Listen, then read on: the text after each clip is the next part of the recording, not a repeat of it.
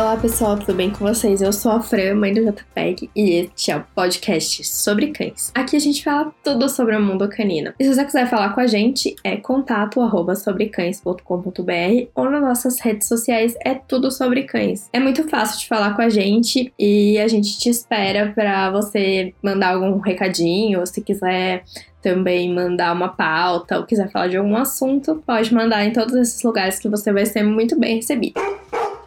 Hoje eu tô aqui sozinha, gente. Nós estamos fazendo um formato menor e aí cada um fala de um assunto que quiser. E hoje vou falar sobre a importância da vacina da gripe nos braxcefálicos, porque não sei se vocês sabem, mas o JPEG e outros cães que têm o focinho curto, e aí é bulldog francês, bulldog inglês, shih tzu, eles têm um focinho um pouquinho menor e aí eles são chamados de braxcefálicos. Essa cara chatada que eu amo tanto.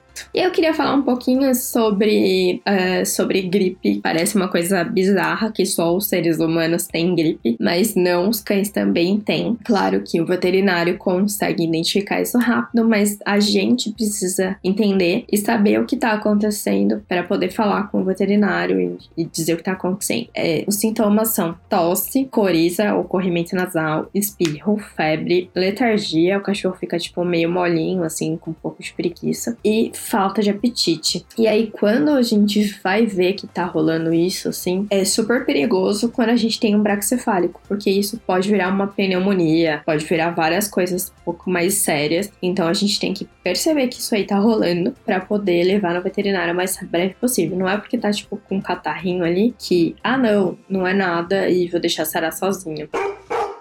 E aí existe uma vacina para melhorar o sistema imunológico do cachorro para que ele não pegue essa doença. Era disso que eu queria entrar e falar sobre essa vacina, que é muito importante quando você tem um cão braxcefálico. Por que, que eu falo isso? Dá um pouquinho mais de trabalho quando você tem um cão braxcefálico porque é muito mais fácil pegar uma infecção por ali do que num cachorro que tem um focinho mais longo. Tem todo um aparato aí para segurar os vírus, as bactérias, né, de um focinho normal. E quando você tem um cachorro de focinho curto, é mais fácil. Qualquer coisa pega ali e também para sarar é muito mais difícil. Então, como que eu identifiquei aqui em casa, no Réveillon, que o JPEG não estava bem? Essa relação mais próxima que a gente tem com os nossos cachorros faz com que a gente perceba as coisas mais rápido. E saber que tá tendo um problema também é importante, por isso que eu tô fazendo esse podcast.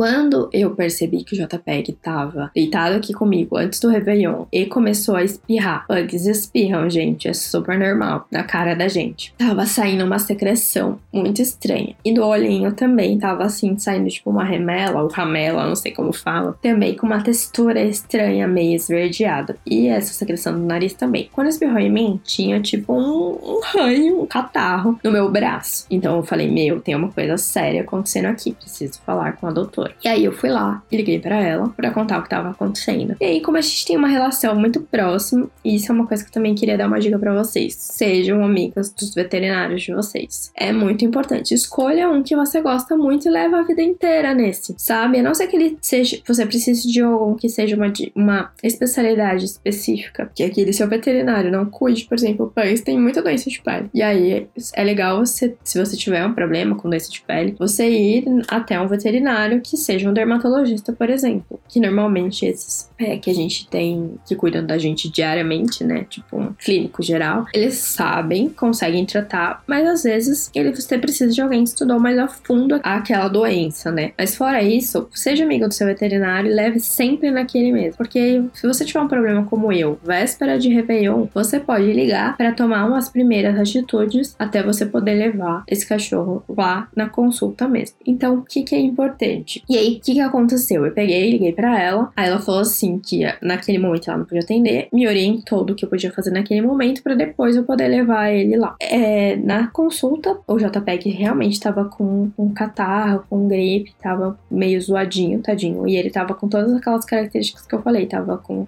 né? Catarro, letárgico, com febre. E aí a gente começou a dar a medicação que ela deu e fazer inalação. E aí foi melhorando. Mas isso podia ter piorado muito se ele não tivesse tomado essa vacina que eu falei antes, que é a vacina da gripe. Por quê? Essa vacina aumenta a imunidade e faz com que a infecção não seja, tipo, muito difícil, né? Então aquilo poderia ter desencadeado uma pneumonia, mas não desencadeou graças a essa vacina que a gente tinha dado antes. E aí, essa vacina a gente deve dar quando eles são crianças e dar uma vez no ano também. Mas aí tem que fazer todo o protocolo de vacina quando o cachorro é filhote, quatro, quatro vacinas, V10 ou três vacinas, depende. Cada veterinário tem um protocolo diferente sobre vacinas. E aí vá no aquele que você confia e entenda o porquê que ele tá fazendo aquilo e confie nele e faça o que ele tá te mandando. E depois que ele te fizer este protocolo com essas quatro vacinas, aí você vai dar a vacina também de gripe e tem outras vacinas que esse veterinário vai te dar, também como a raiva, tem veterinário que dá giardia, tem uma infinidade de vacina e aí ela é específica pro seu cão aí e só o veterinário vai dizer qual que é melhor para ele ou não. Então é muito importante a gente fazer esse protocolo. E aí quando tá fazendo esse protocolo, não pode sair na rua tá? Porque o ainda o cachorro é filhote e ele, a V10 ela previne de várias doenças, como sinomose, né? É, agora eu não lembro, que é um monte de coisa. Mas assim, ela previne contra doenças letais que normalmente os cachorros têm quando eles são crianças. Então, respeita esse protocolo, espera o tempo que o veterinário falou e depois disso é, sai de casa para passear com o seu cachorro depois que já tomou todas as vacinas e tá ali imunizado.